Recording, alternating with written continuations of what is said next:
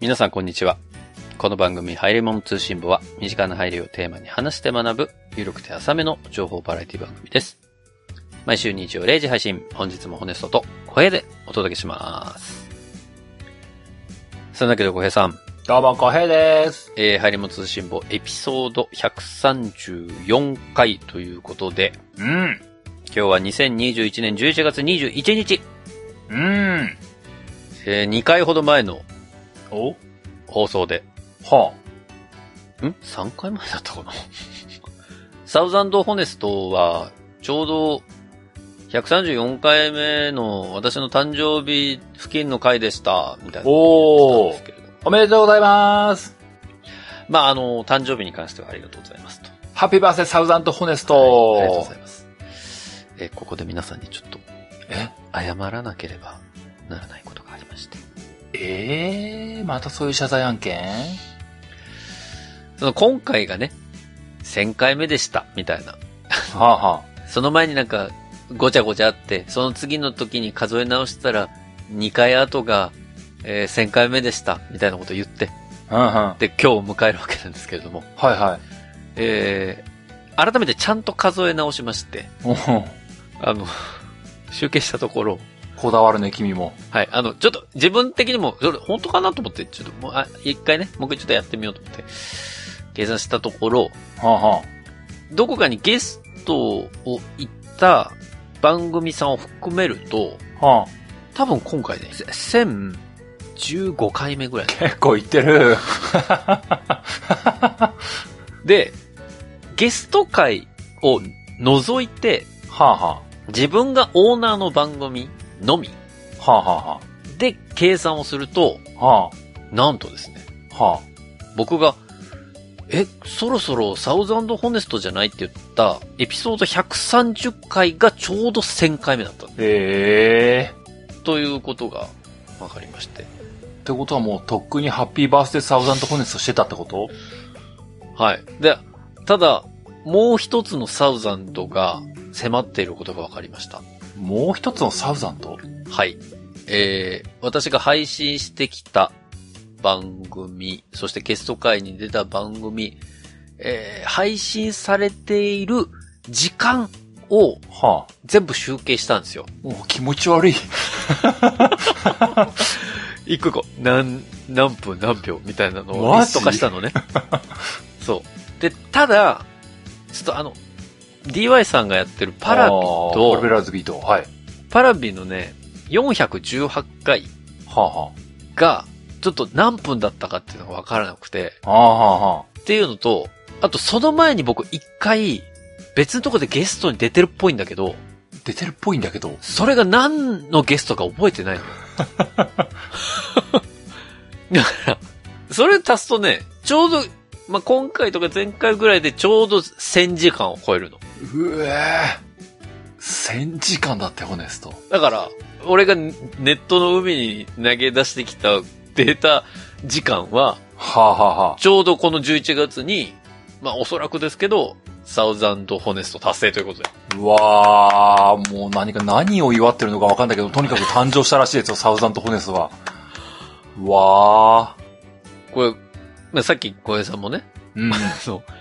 時間を全部計測しましたって言った時に、なんかうわ、気持ち悪いって言いましたけど、うん。あの、夜中の22時ぐらいからその集計始めて終わったの朝4時でした。どんだけやってんしかも、しかも平日。俺ツイッターでそれ、何の内容か言わずに、あの、辛いとかって書いてたんだけど、めちゃめちゃ辛かったの。始めたはいいものの、これ、でも、これやりきるまで俺寝れんなと思って。よくやるよ、本当で、に。これ調べてたらさ、あ、パラビのやつだけ分わかんねえとかさ。で、しかも、その DY さんの過去の DM とか見てたらさ、うんうん。自分がさ、今回のゲストが2回目なのでって書いてあるの、パパラビの前に俺1回なんか出てんだみたいな。それがなんだかわかんない。なんだっけみたいなはい。あの、そんなあやふやな状況なんで、ちょっと正式に1000回というのは、ちょっと決めるのはなんか違うなと思ったし、なんか再放送でほら、年末年始に最近やってるじゃないですか。過去回をね。ああ、はいはい。あれを入れるのか入れないのかこう問題とかあるし。もうなんか、定義づけに迷いすぎだわ、もう。そう、あのー自分でちゃんと定義がしっかりしないんで、もうやめようと思って。 はい。あの、だいたいざっくりこの辺がスサウザンドホネストですわ、皆さん。いやー、そうだね。もう2021年に、うん、サウザンとしてたってことでもう十分だね。そう。なので、そのリスト見たよって方はぜひちょっと見てて。そうですね。もう、 に2000回目を数えることはもう多分不可能だと思うしね。そうね。いや、だって今の状況でもそうじゃん。で、ゲスト会が僕ね、なんかいろいろ数えたら10回ぐらいあったのよ。あったんだ。もう僕が把握しないのもあるんだな。そう、でもあの、ほら、ポッドキャストのポッドキャストとか、うんうん。そこら辺もカウントしていくとなんかね、そう10回ぐらいあって、うーん。なんか意外と出てんだなっていう。意外と出てるんですって、ホネストって。うん。だからなんだなんですけどね。まあな。結局のところな。はい。まあまあ、でもそのおかげで、 今回、うん。世に出してない、ハイエモ通信簿第0回の音源を見つけたんですよ。あ、そうなのはい。今までどこ行ったか分かんなかったんだけど、ええあ、第0回あんじゃんと 思って。わあ、貴重と思ったのと、あとははあはね、実は同じ会社の後輩の女の子とやろうとしてたはあ、はあ。番組のテスト撮りした音声っていうのが出てき て、へえ。で世に一切出出してないし、番組としてもないんだけど、おうおう。あ、こんなん俺確かに、寮いた時に撮ってたわ。一人同窓会みたいなことしてね。うん、あのータイムカプセル歩き、開け始めたみたいなね、一人で。テンション上がって4時でも全く眠くないっていう状態だったの。はいはい、こんなやつあんじゃんみたいな。あ、すごい。あ初期の頃の俺の声と小石さんの声やばいとかね。喋り方二人とも、え、大丈夫この喋り方みたいな。何の楽しみを一人でなんか夜な夜なやってるんだろうねあ。もう気持ち悪いですよね。いやー、すごいね。まあ、多分僕が一番テンション上がりつつ、僕が一番気持ち悪いと思ってるからね。まあそんなわけで。ありがとうございます、皆さん。あの、きっと、この当日を迎えた時は、うんうんツイッターで、ヨネソさん誕生日おめでとうございますっていうのをね、何人かの方に、えーお祝いコメントいただいてると思いますし。まあ、そうだね。まさかね、ツイッタートレンドに踊り出ると思わなかったもんね。あ、そうでびっくりだよ。そう。ハッピーバースデーサウザントホネスがまさかね。そう。まあなんかツイッターの大規模紹介が起きたらしくね、トレンドがそれしか出なかったらしいんだけ ども、それはそれで、ツイッター大丈夫それ。ハッシュタグが、ハッピーバースデーサウザントホネストしか使えなくなってるみたいな、大規模障害があったらしいんだよね。 いや、でも、まあ本当にね。まだあの、当日来てないんで、本当にそうなるかわかりません し、あの、一件も来てなかったら、これはただの茶番だと思っていただきたいんですけ ど。まあでも、誕生日ね、迎えまして。うんうありがんと。うございます。いいんじゃないですかはい。まあそんなこんなで、僕はまだちょっと詳細見てないですけど、うんうん。バルミューダーフォンが出るんですかそうなんですよ。それの話しようと思ったんだけどもね、もう時間ないからいいや。 まあ、そのうち、小江さんやってくれると僕は信じてるんで、その日までは僕は見ないからね。まあ、見ないけどねって言うけどもね、あの、今回収録タイミングが非常に間が悪くてね、おう普通に12月真ん中ぐらいまで最速でもいけないんだよね。あ、そっか。うん。確かに。そうなのよ。だから次やんなかったらもう年明けまで飛ぶのよ。 なんか複雑な気持ちだ わ。そうそう。だからそれを言わなきゃなと思って、なんかものすごいこう、バルミューダの話、こう、あの、あー、来た来た、ハヤツ案件みたいなのこう、みんな、みんな言ってくれるんだけども、みんな言ってる。普通にタイミングは悪すぎるって思ってね。え、でも今回は今回は何するんですかじゃあ。今回はもう、だってこれ、未来情報すぎてバルミューダの話全くできないんでね。そっか。まだね、その出てないからね。そうなんですよ。あの、う今これ収録してるタイミング的に全然まだ情報出てないんで、そうだね。ポエムがあるかどうかさえもわかんないんですよね。あ、そうか、そうだね。ただまあ、これから流れる広告はちょっとポエミなんだけどもなちょっとねそこだけねそれでちょっ。と、皆さんの気持ちを落ち着けていただく。落ち着くか、そんなの。そこだけちょっとね、ポエミな感じの広告聞いていただきたいなポエミーな感じの広告で落ち着くか、ここ。 誰が落ち着かせんの、それで。まあまあね、あの、ぜひともね、次回収録の前までに、こう、3本広告流れてるんですけどもね、はい。まあ、どれが良かった悪かったとかな、まあ全部良くなかったとか、全部良かったとかな、教えてほしいな。そうね。言っていただきたい。ぜひね、皆さんね、うんうん。送りいただきたいと思いますよ。うんうん。はい。じゃあ、早速本編に行くんですけど、うんうん。今日は何をやっていただけるんですか今日は、もう、のっぺりとパナソニックの話をして終わっていこうかなと思ってますよ。のっぺりとパナソニックのう話。ん、のっぺりとね。はもう、波のない感じのパナソニックの話をね。パナソニックってこういう会社だよなーっていう話をして終わっていこうかなと思ってます。あ、小林さん、ちょっとそれ注意した方がいいのは、うんうん。これ前回前々回と、プレゼンする側は波がないと思いつつ、波あったからね。 まあまあまあ、あやついつもそうだから。話す前に想定してるのと違う結果ができてるからね。それがまあ、はやつですからうんね。うんはい。では早速広告行ってから本編ね、入っていきたいと思いますよ。うん。うんうん。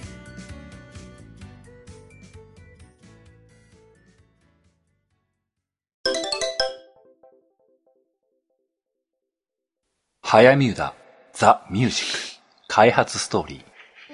え早見だがポッドキャストを始めておよそ11年。私たちはこれまでとても長い時間、人々に IoT の魅力、音楽の魅力を伝えるべく、歩んでまいりました。道のりは長いものでしたが、私たちが目指した答えは、実はとても身近なところにありました。11年前のあの日の出会いが、私たちをここまでたどり着かせてくれました。早見浦代表、小平を元。急に、急にポエム始めるのやめてもらっていいですかマジで。プラチナの夜に。続くんかい。私たちがポッドキャストを始めたのはおよそ11年前。はい。ちょうど Amazon が MP3 のダウンロードストアをオープンした頃でした。当時の私たちはまだ何者でもなく、誰が聞いているのかもわからず、がむしゃらに配信を続け、毎日悩み、毎日悔しさに打ち震えていました。収録を終えた夜には、耳が痛くなるような冷たい風を浴びながら、空を見上げて、コーラで酔いつぶれたこともありました。俺じゃん、それ。そんな乾いた風が吹く夜、星屑の輝く夜に、私たちはいつでも音楽を聴いていました。アマゾンで。そして今でも、私たちはアマゾンで音楽を聴いています。2021年、アマゾンミュージックでは音楽だけではなく、様々なジャンルのポッドキャストや音楽ステーション、ライブストリーミングを楽しむことができます。7500万曲以上を楽しむことができる Amazon Music Unlimited プライム会員特典の Amazon Music プライム無料版であれば広告付きではあるものの気軽に極上の音楽を楽しむこともできますこんなにも幅広いサービスラインナップ私たちが自分たちの無力さに打ち震えたあの頃に未来にはこんなサービスが待っていてくれるのだと自分に教えてあげたい Amazon Music から奏でられる暖かくて湿度のある音楽が私たちと、そして皆さんに優しくも力強い高揚感を与えてくれるのだと、あの日の私たちに伝えてあげたい。乾いた風の吹く夜に、忘れられない夜に、時々思い出したくなるプラチナの夜に、Amazon Music をぜひ一度お試しください。もう完成度高すぎて何も言えないわ、これ。うーん。さあ、ホネスさん。はい。このポエムの作者、早見歌の代表、デザインチームの長は、何を伝えたかったと思いますかえ、えー、amazon.co.jp スラッシュトレンドにアクセス。素晴らしい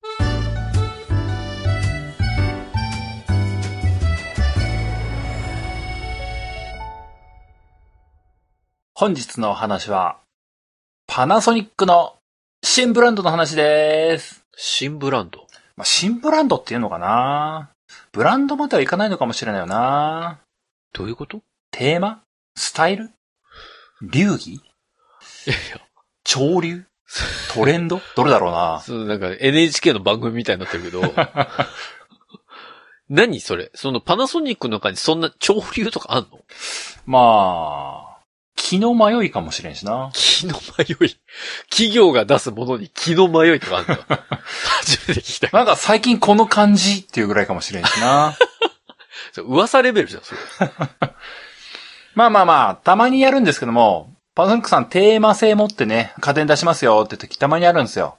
ほしばらくぶりにそういうの来たかーって来たんでね。今日は、パナソニックが出した、まあし一応新製品、9月に出た新製品として、う。うん。炊飯器とレンジがあります。ほう。これがどちらも同じコンセプトに基づいて作られた新機軸の商品なんですね。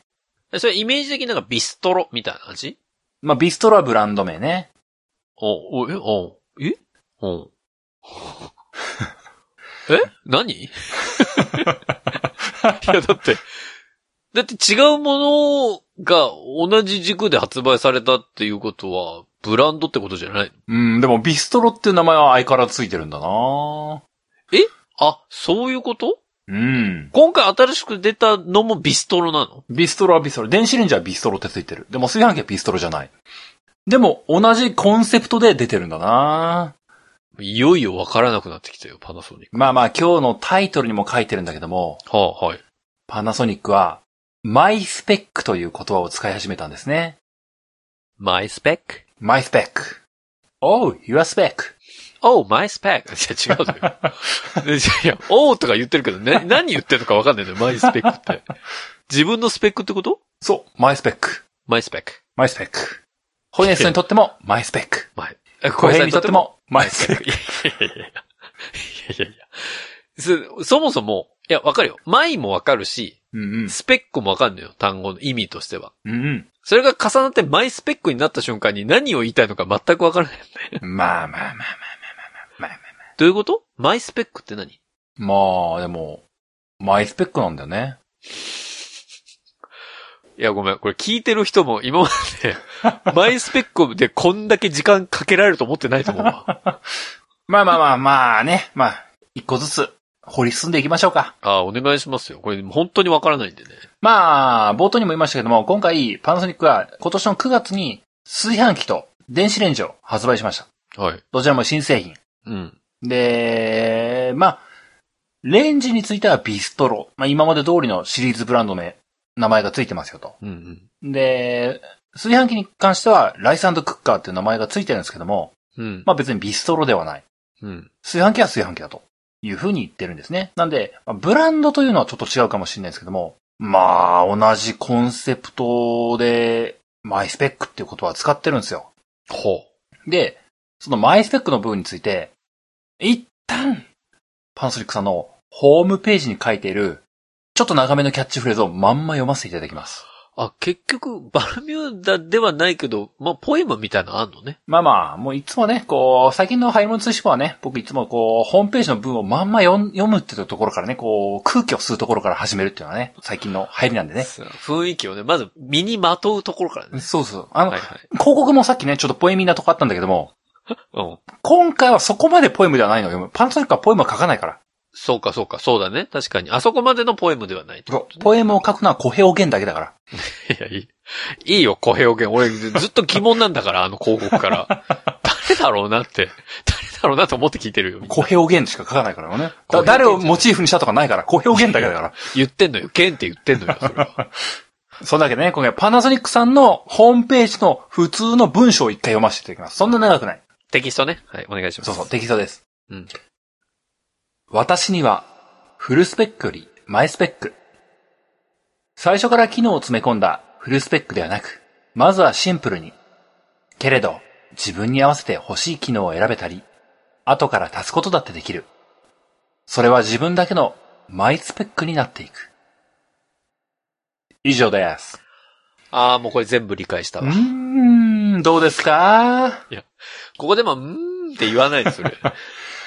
あれ、ポエムの時だけだから、あれ察しの言い方もう大体読めたんじゃないですかね。もう、ほ、ほ、そのまま言ってんじゃん、 全部。察しの言い方とかね、あの、言ほど、案に含んでないのよ。もう、まあまあねそのまま言ってんのよ。素直でしょパナソニックさんって。じゃあ、ホネさん。はい。この文章。はい。作者が誰かは知らないですけども、うん。何を言いたかったと思いますかそう言われると弱 いな。いや、だから要は、今までのうんうん。パナソニックは学んできてませんでしたと。うんうんうん。今まではもう、市場ばっかり見て、うん。マーケットインだったと。おー。でも、肌と気づきましたと。うん。成果者マーケットインで出す製品はオーバースペックなんじゃないかと。おーおー。これって我々としてはフルスペックで提供することがいいことだと思ってたけれども、うんうん今の成果者はそれを選択できる。うん。うん。そう。自分で選んで同意することが重要なんだと。先週に絡めてきた。なんか、ちらちら目の端にホネストが、え俺俺みたいになってるけ ど。 T シャツ着たホネストが。早く、同意するどうしてよ。俺の俺の機能同意するみたいな。そんな、自分が求めてる機能だけで、ナンバーワンじゃなくて、うん。オンリーワンの家電、作ってこうよ。おー、なんか、濃厚白ダブチがちらついてきたね。まさかのスマップかぶりにまで発展したこの 話。俺全く想定してなかったけど、でも、それがイコール自分で選んだ機能、それがマイスペックだよっていうコンセプトでこの二つの商品が出ているということかな大正解です。いや、素晴晴ららししいねいね。素晴らしいね。そういうことですよ。違うよ。さっき100%そのまま言ってたよ、さっき。そういうことです。フルスペックよりマイスペックなんですよ。うん。うん。あなたにとって必要な機能だけで構成していただきたい。うん。それがパナソニックさんの2021年の気づきなんですね。世界に一つだけの家電ってことね。そうなんです。うん。なるほど。ナンバーワンにならなくてもいい。オンリーワンになればいい。店先に並んだ花屋の花は誰も喧嘩してないじゃないかと。ちょっと、 安っぽくなるよ、それ。みんな思い思いに花を咲かせてるじゃないかと。やめろ。花で例えるな。そこはもう家電量販店で行け、それは。みんな、みんな、違う家電がもうずいろいろあるけどもみんな違ってみんないいと。だから、それ何回か前も言ったけど、金子密室多用しすぎなの、うちの番組。マジで。この何回かの間に2回出てるからね。金子みすずと世界に一つだけの花は親和性が高すぎるんだ。いや、まあ確かにさ、まあ、それ歌にしたらあれになるわけだかどっちも10年前なんだわ。ら。ああ、すげえ流な。行り物通信簿はその時代に生まれてるんだわ。まあ間違いないね。うーん。まあまあ、というわけでね、本さんがズバリマイスペックの趣旨をご理解いただいたところで、はい。ここで、えパナソニッククイズ来るねー、これ。もうさっさといきますよ、今回は。うん。新製品2021年の9月に発売されたレンジと炊飯器。はい。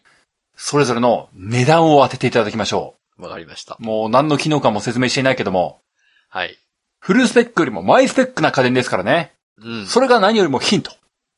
はい。さあ、レンジ、炊飯器。もうどっちからでもいいですし、どっちかだけでもいいですよ。あ、まあでもこれはもうサクッといきましょうよ。うん。えー、レンジが15万。おおすごいざっくりすぐ来たね。えー、炊飯器がうん。 11万。おー、なるほど。全然違います。全然違いますって答えいきなり言われるパターン今まであったっけレンジが72,600円です。 ?7 万2600円。炊飯器が56,600円です。どうしたのどうしたのって、フルスペックよりマイスペックって言ってるでしょもうこのクイズ出す時点の僕の想定はね、あの、マイスペックつってる割には高いなっていう話だったのに、もうホネスがさらに高いところついてきたってあたりね。違う違う。マイスペックとはいえパナソニックはうんうん。 15万ぐらい出してくるかなと思ってたよ。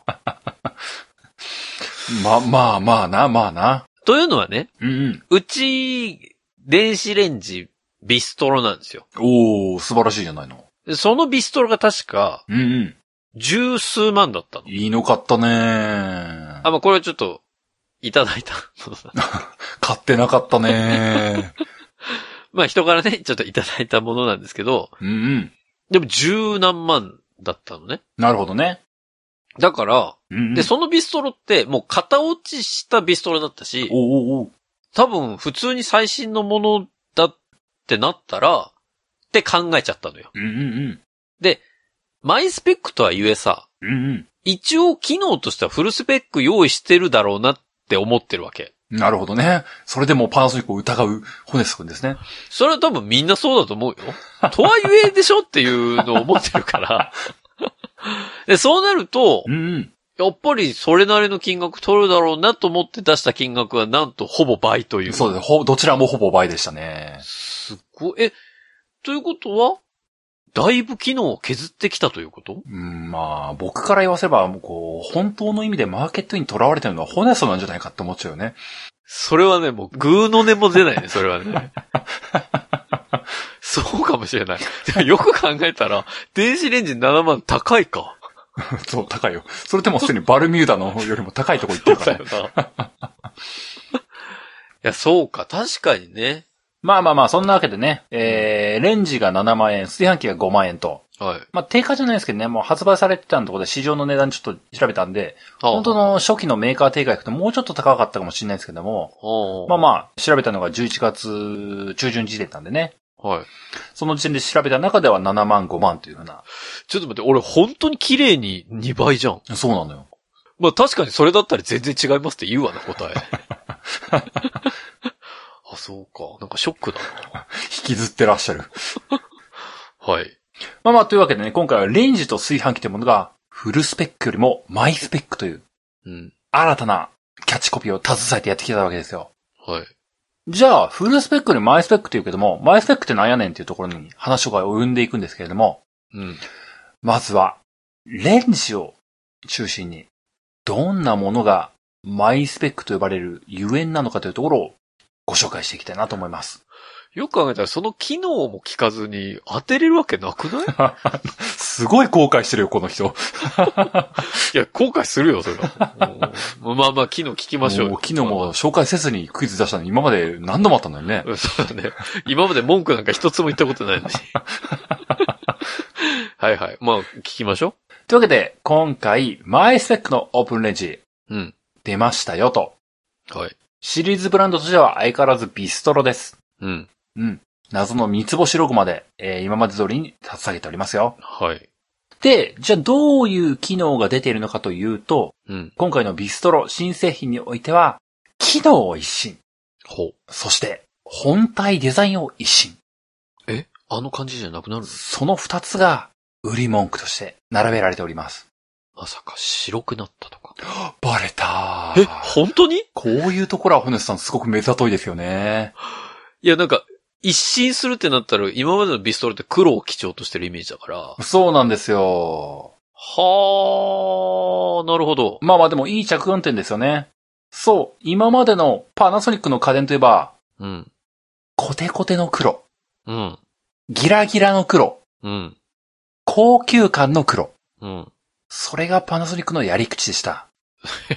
やり口って言い方あんま良くないけどね。まあでもそうだったよ、確かに。だいたいなんかこう、鏡張りの黒みたいなさ。そちょっとマットな黒う。みたいな。そう。そういうの多用してたじゃん。そうなんですよ。うん。まあ、そのイメージがあるから、主張の強い黒。いやもうなんか、だんだん悪口みたいになってるわ、それ。まあでも、正直いつもそうだったんですよ。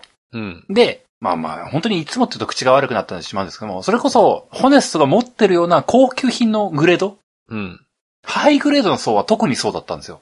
いや、そうそう。だから、うちにあるのも、うん、嫌とかそういうことじゃなくて、うん、確かに黒になると、うん、すごい高級感あるし、うん、なんかこう、家のところに置いといてもさ、うん。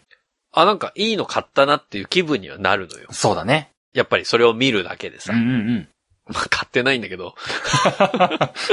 あ、いいの持ってるなっていう感じになるから、うん全然僕はその黒っていうのは好きだし、うん、うん、別にパナソニック製品が嫌いとか全然ないので、うん、いや、まあ、いいもんだなとは思ってたけどね。うん。うん。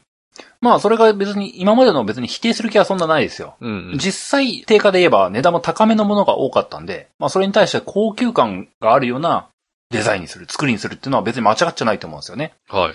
実際高いものなんで、まあ見た目としても高級感があって何の不満もないというか、うん。それがいいじゃないのというふうに思えてたんですけども、うん今回はそのパナソニックさんからしても、そこまで高いグレードではないというところも、まあい言いたい部分なんでしょそうか。だからこその価格がそれぐらいなんだね。う。うん。価格とデザインを合わせてきたのかもしれない。はあはあはあ。まあ、それだったら納得は。そう、今回はとにかく一新して白、それも落ち着いたマットな全面ホワイトっていうような形にに仕立ててきましたよと。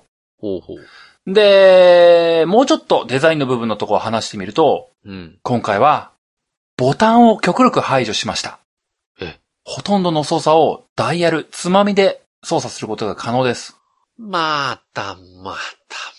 画面はフルドット液晶に変わりまして、操作性が良くて、画面が見やすい、そしてスマートな使い勝手。で、さっき言った通りの筐体が白になったんで、落ち着いた印象、扱いやすい印象ってものが伝わるような美しいデザインに仕上がってますよ。まあ、きな、みたいに言うのやめ て。まあ、あの、くるくる回して真ん中のボタンポチッと押すやつね。そうです。あーまあ、うちのビストロもそうですもん。あれ最初、これ、どうやって確定させるんだろうみたいな、ちょっと迷っちゃったやつね。うーん。なるほど、そうなんだ。フルドット液晶で。まあ確かにうちのは単純な液晶だけなので、うんうん。うん。なんかこう、昔みたいなデジタルのね、うんうん。 12345みたいな、ああいう表示でしかないけど、フルドット液晶だったら確かに見やすいのかもしれないね。そうだね。うん。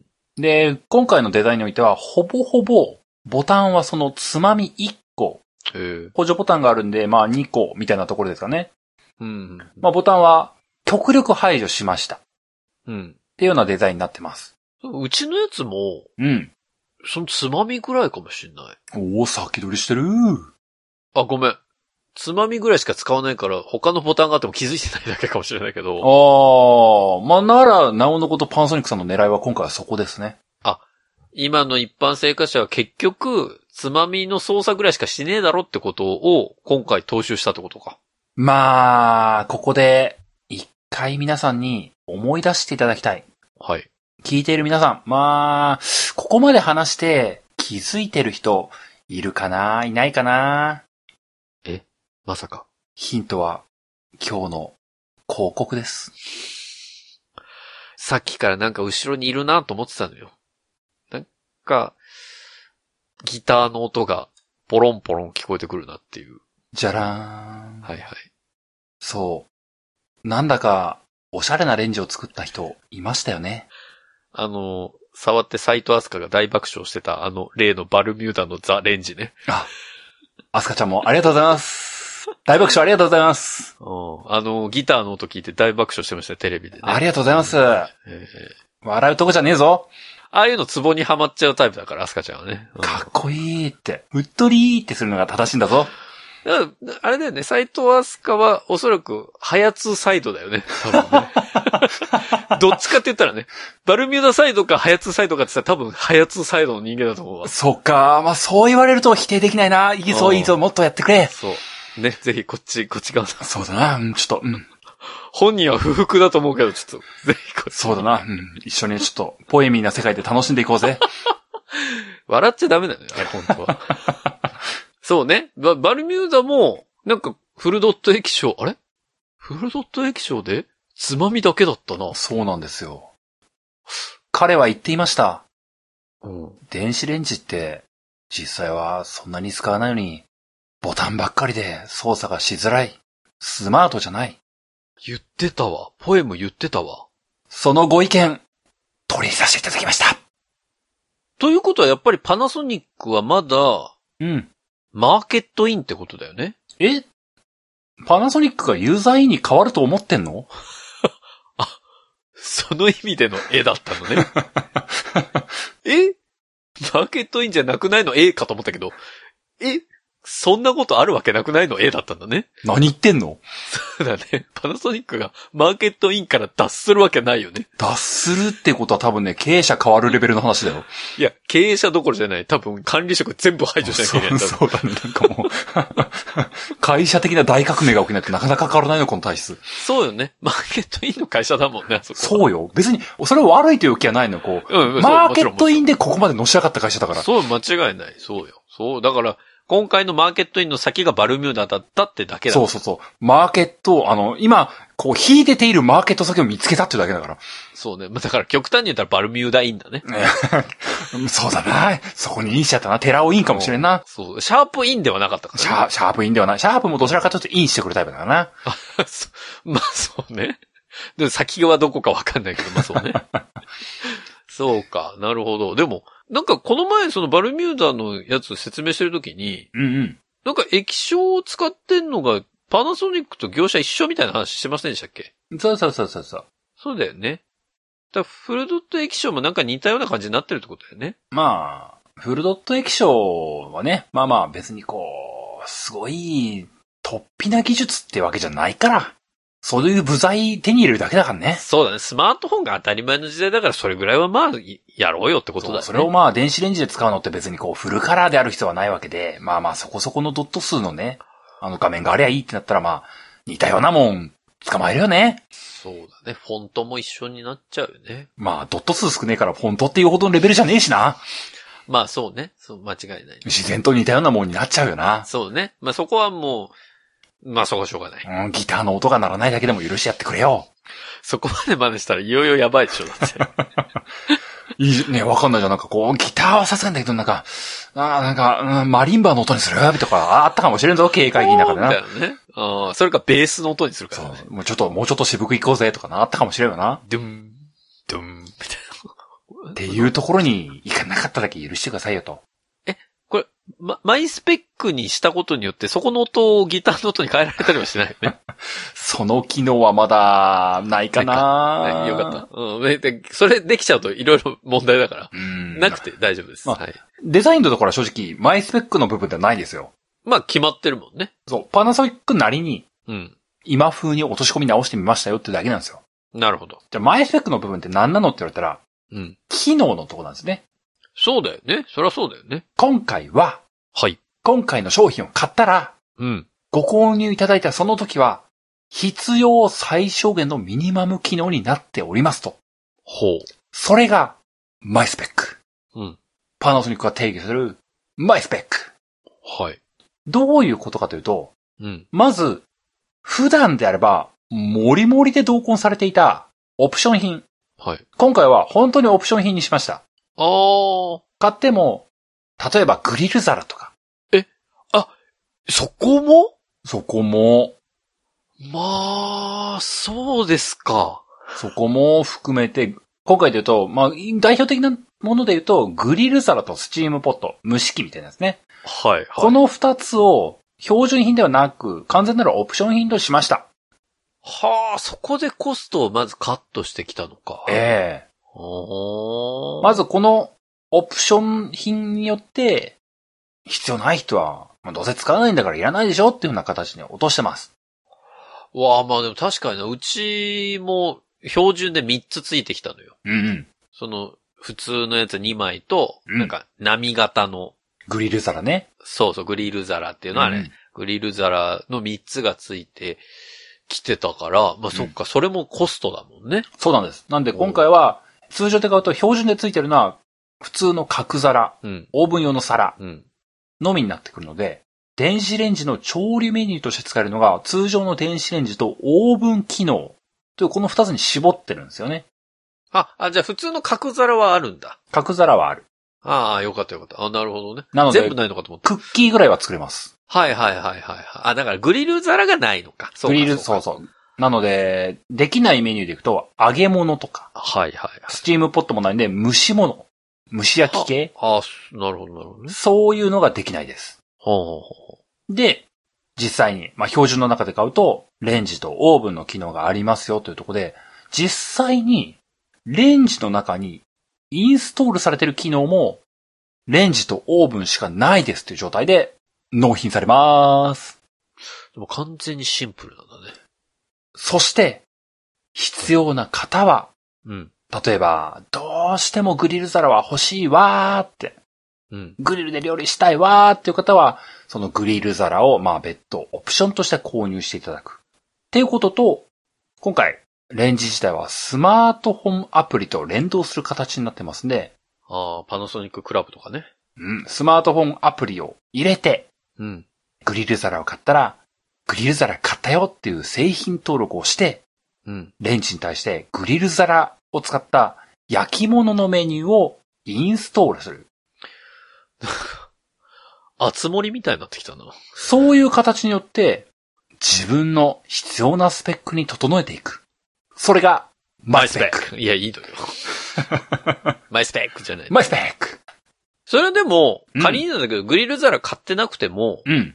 その機能はインストールしようと思ったらインストールできんのまあ、そこちょっと僕も実機触ってないんで、自信がないんですけどまあそもう、多分できない。買った、購入したよっていうのがないと、できないようになってたりするんだ。うん。実際、その、ちょっと説明するのが難しい部分ではあるんですけども、うん。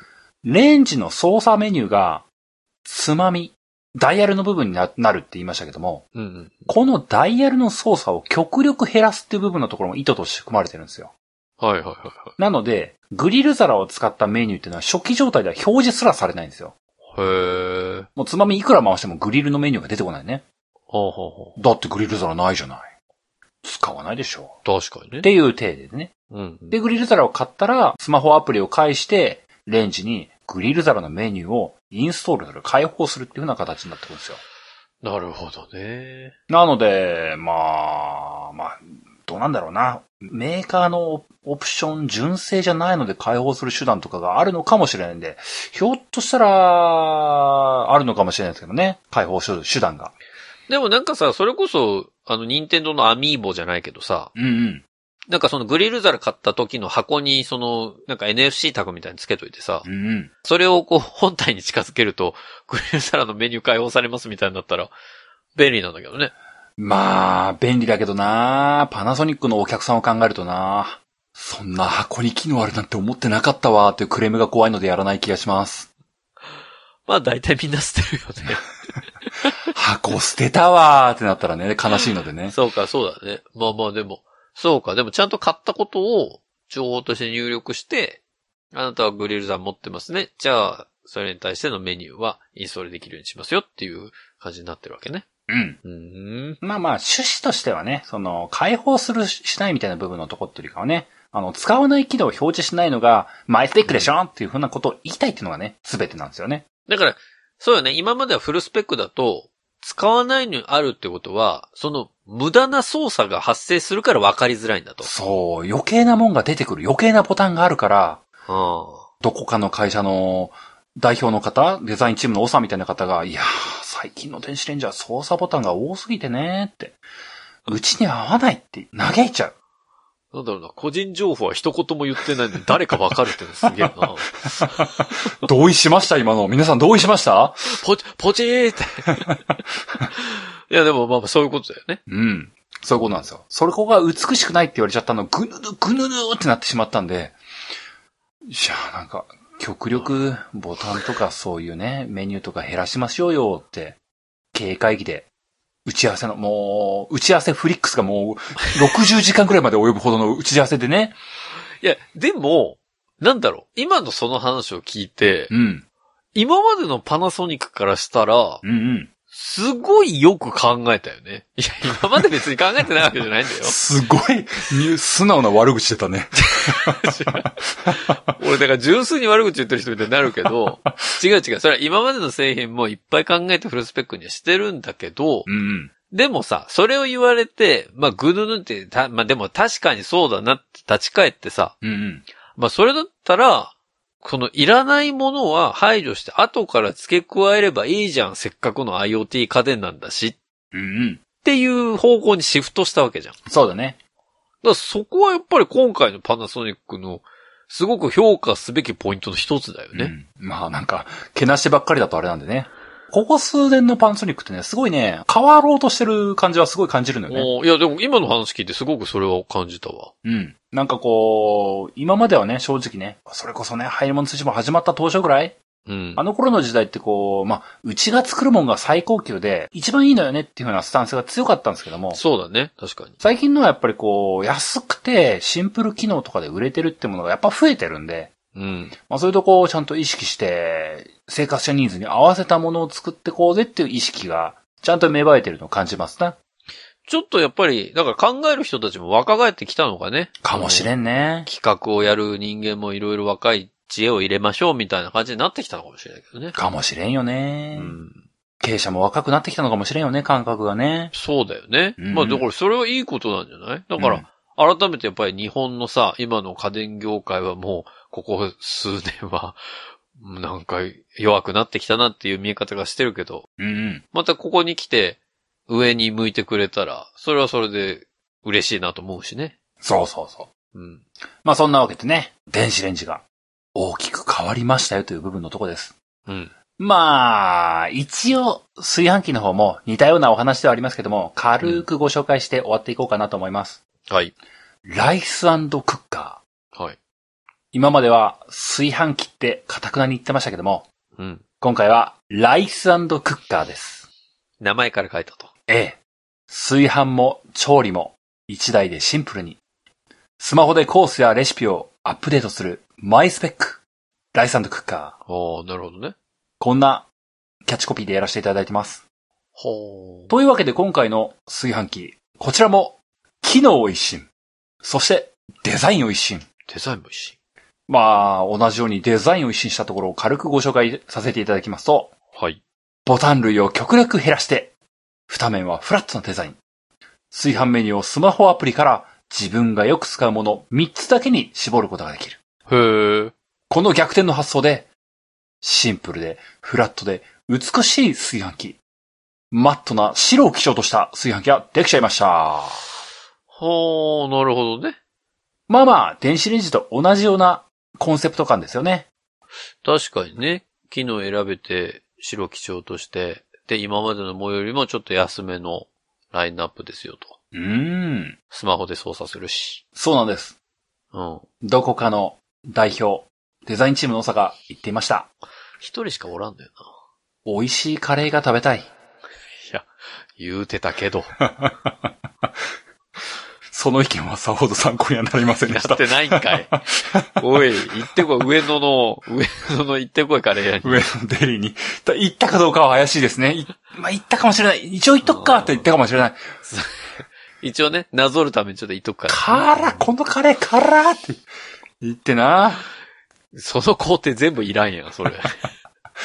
なんやかんやあって、まあ、電子レンジと同じくシンプルでフラットで、あの、ボタンが少ないのを作ろうって言って作ってました。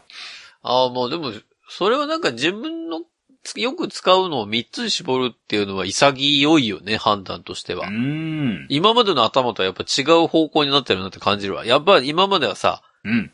パナソニックたるもの、老若男女をしなべて、いろんな人が使うことを想定して、もう全機能を搭載しないといかんっていう頭だったと思うのよ。うんうんそれが今回のそのレンジも、ライスクッカーも、うん。うん。なんか、いやいや、自分たちで選べるようにしたら、そんなそんな、まあ10個も20個もいらんでしょうと。うん。自分の好きなものなんて大体3個ぐらいで回してんだから、3個でええねんっていう。まあ、さすが関西の企業だなって感じだね。そういう話だよね、だからね。まあ、でも実際皆さん炊飯器使って多分そんなもんだと思うんですよね。炊飯器の炊飯メニューって何個使うよって話だと思うんですよ。そうなんだよね、そう。よく考えたら確かに、レンジも、うん。炊飯器も、大体決まりきってるもんね。そう。まあ、ここはね、ほんとね、ゾウさん、トラさんに対するね、パナ君の裏切りだよね。へへーっていう。お前真剣ゼミ始めてたのーだよね、もうそうマジーって。だって今までこう、いやなんか今日は柔らかめだとか、今日は固めにしてみようとか、こう炊き分けるのがこう楽しいって言ってたじゃん、パナ君もーって。そうよね。でもそれを裏切って、そう。実際まあ、うん、まあそうだよな。なんか、あのデザインチームの多さが言うのと全く一緒だわ。実際そんなメニュー何個も使い分けるやついないし、実際僕自身使ってないし、みたいなことを思ったんでしょうな。そうね。もちもちと早炊き、あと冷凍ご飯解凍十分じゃねえみたいな。うん、それで十分だし、みたいなことを思ったと思うんですよ。いや、うん、わかるよ。そう、これは残念ながら小平もそうだなって納得します。うん。パナソニック、よく考えたと。そうね。そう思っちゃいますよね。うん。そういった意味で、ボタン類を減らして、そういう絞った形にすることができるようなデザインにしましたと。うん。おかげで、まあ、お手入れもしやすいしね。美しい二目になりましたよと。そうか、そうか。そういうデザインの一新を図りました。うん。そして、同じように機能を一新してます。ほ今回の機能感としては、炊飯器スタイル。そして、調理鍋スタイル。う。ほうほう。この二つが実現できます。調理鍋スタイルということはあれと一緒ってことですかあれってなんだろうね。ヘルシオ。ホットクックのことあ、そうそう、ホットクックみたいな。そう、まさしくそうなんです。ああ。先に行きましょう。調理鍋スタイルとは、今回のライスクッカー、その名前の通り、アンドクッカーの部分ですね。はいはいはい。調理専用コースというものを作りまして、うん。ほったらかし調理ができます。ホットクックやん。そうなんです。マーケットイン。 そうだね。これシャープの、だシャープインだ。そう、マーケットイン。今回は、シャープくんにマーケットイン。え 違うの。ズームインみたいに言わないで それ。羽鳥さん出てこないの別に。そうですか。ええあ。ーえ、そっちの方は、うん。モードは3つとかに絞んなきゃいけないのそっちも。まあまあ、もうちょ、まあそこを深く追求されると、はい はい。このハイモン通信簿、1時間半番組になっちゃうんでね、絞っていいかざるを得ないんですけども、はい、はい、失礼しました。まあ今回炊飯器スタイルの方では相変わらずの踊りだけをしております。はい。大山くんがものすごいリーク情報を流してたりもしましたけども、はいはい。ももうめぎません、踊りだけです。う、だって開発しちゃってたからうんね、それはね。簡単にね、もう商標まで取ってるんだから踊りだけで。簡単には帰れませんよ。そうよね。丸々ついてるから。そうだね。もうここはちょっと新しい、新しい打ち出し方考えるまではしばらく踊りだけでやらせていただきます。はい。で、今回は主玉の出来栄え炊き分けっていう機能もつけましてね。出来栄えたきわけね。えー、なんと、毎年のお米の出来栄えに合わせて炊飯法をアップデートするっていうえぐい機能まで盛り込みました。すごいけどね、すごいけどね、それ。まあ、ここまでいるんかいっていう部分のところありますけどそも、うね。俺も思ってたけど言わなかったけど、そね。こ。にこう矛盾を感じる部分は正直否めないんですけれども、うん。炊飯器としての矜持を、象と虎を意識した、象虎くんにマーケットインした結果ですね。まあ、プライドありますからね、彼もね。そうなんですよえ。というわけで今回のライスクッカーにおいては、えー、ある種のモデルパターンってものを設計されています。ほパナソニック君が考える新しい炊飯器の使い方。う。うん。そう。炊飯器はちょっと話すとマジで長くなるんですけども、うん。ゾウとトラが死ぬほど悩んでいる炊飯器の話、パナソニックなりの答えがここにあります。へえ。今回は、ほったらかし調理もできるライスクッカーとして炊飯器をマイスペックで出してます。うん。要は、パナソニック的には、これ、今後のパナソニックの商品としては結構こういうのありなんじゃねえのって思ってるっていう打ち出し方なんですけども、ほうほ炊飯器一台で、炊飯だけをするのかい。う。うん。そういう時代はもう終わったんじゃなかろうか。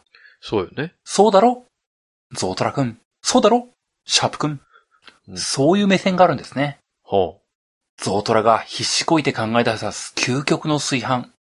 そして、シャープくんが、もう、ホットクックみたいなんでいいんじゃないかなっていうふうに打ち出した。その両面を睨んでいます。両方にマーケットインしてます。う。うん。そのパナソニックが打ち出す、これからの一週間の炊飯器の使い方。はい。ホデス君は一週間忙しいですよね。まあまあね、最近ちょっとまたバタバタしてますけどね。なので、週末にご飯をまとめ炊きしちゃってください。まあよくやりますね。5号炊きとかね。そう。もう5号とかもう、この炊飯器で炊ける上限のところまで炊いちゃってください。はい。炊きます炊きます。そして、うん。その日に食べきるんではなく、うん。基本、冷凍で保存してください。そうね。うちもよく冷凍してますよ。土日に炊き切っちゃってくださいということです。うん、うん、うん。ということは、ということは炊飯器、週に1回しか使わないじゃん。本当だ。それが今までの炊飯。ゾウトラは分かってないな。これが世の一般生活者のライフスタイルだぞと。平日はなかなかね、お米炊いて、毎日炊いてっていうのは、ちょっとこう、共働きが増えてきた家庭はなかなか難しいところになりますからね。このままで終わってたらもう炊飯器いらんやんけってなっちゃうじゃないか。確かに。なので、平日は調理鍋スタイル、おいわゆるほったらかし調理をするための家電として使ってくださいよと。うなるほど、なるほど。で、いっそ、冷凍したご飯は、もう、レンジで解凍してくださいよ。なるほど。炊飯器は平日はもう、調理をする煮込み鍋料理の専門機として使ってください。はいはいはい。それでいいじゃないのと。はあ、なるほど。よ、ようやくレンジと炊飯器が繋がってきた。それがパナソニックが出すこれからのマイスペック。ホネストのためのマイスペックなんです。なんか、今まで出てたフラグを全部回収された気分だわ。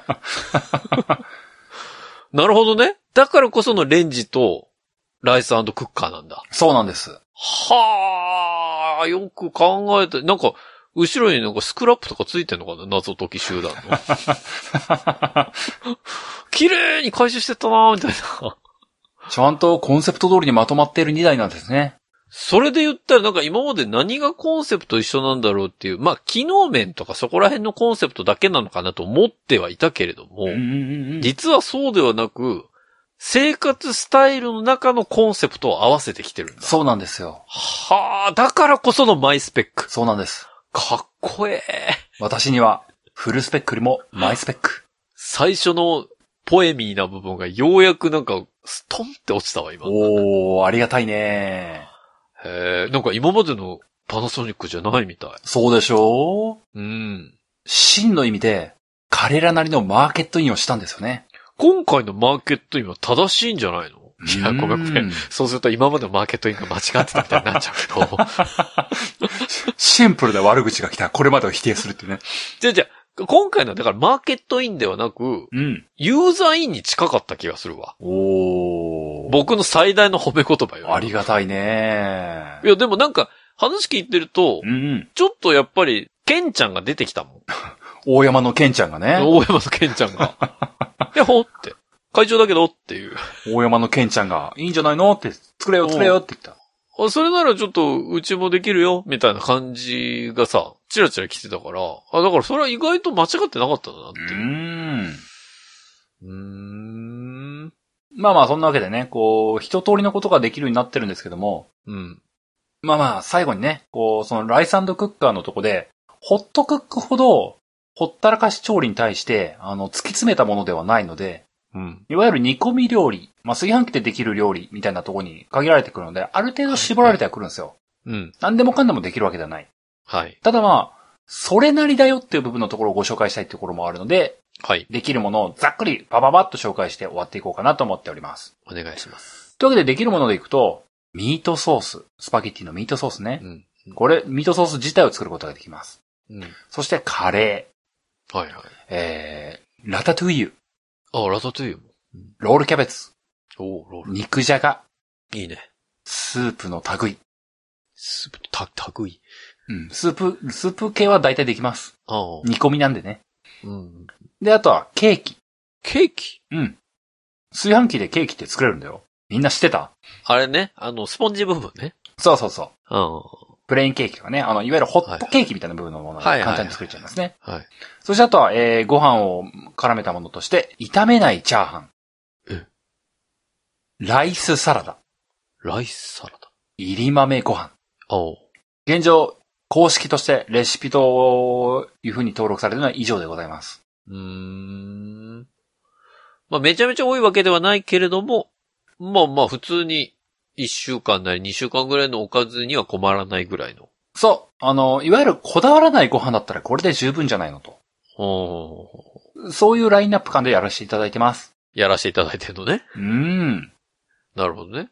これがあればね、土日にまとめてご飯を炊いて、うん。平日はその炊飯器を使って、カレーを煮込む。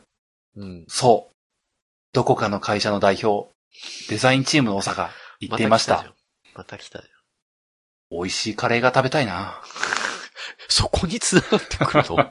まさかの。そう。パナソニックの炊飯器は、何気に美味しいカレーが食べれるように作っているんですね。そうなんだ。すごいな。ぜひ、一度、試していただきたい。どこかの会社の代表に。以上でございました。はい。ありがとうございました。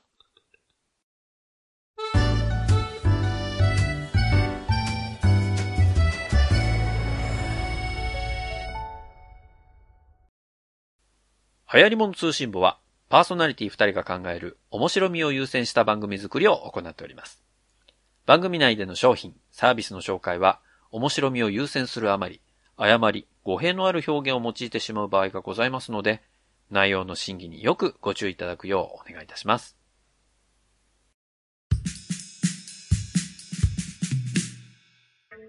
はい、エンディングです。うーん。なんか、11月、思いのほか長くなること多いな。全部長い のね。全部こう CM 入るから短くしようっていう意識で。そう、意識でやってんだけど、CM なしの、ね、今のこの収録の時点で、1時間超えてるので。なんでだろうなぁパナソニックの話題がこんなに盛り上がると思ってなかったんだよおかしいな。まなあ、おかしいな多分、一番最初の、今回のミスで言ったら、僕の価格だと思うんだよね。 想定外の大外しをするという、しかも高く行くっうていうね、ん。そこがあると思います。まあまあまあいいんですよ。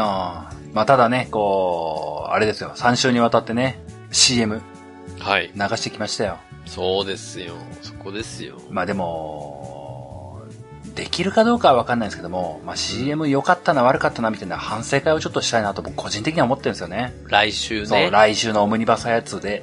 やりたい。で、まあ、なんだろうな、3本やってみたんですけども、うん別にこう、好きだったやつってそういうレベルでいいんですよね。うん。あれが良かった、これが良かったみたいなのね、ぜひなんか、お便りとかで送ってくれると、別に短くていいんでね、教えてもらえると嬉しいなと思ってますよ。そうね、3つ含めて今回の CM に対する取り組み、いや、面白かったですよ、ハヤツーの色出てましたよとかでもいいですし、うん。その皆さんがもう純粋に思ったことをね、あの、一言二言だけでもいいので、ぜひお便り、フォームからね、送りいただければというふうに思いますよ。うん。はい。番組ホームページは、入り物通信簿で検索するとアクセスいただけます。また、ツイッターをご利用の方は、ハッシュタグハヤツを使ったツイートも募集中です。皆さんからのメッセージ、お待ちしております。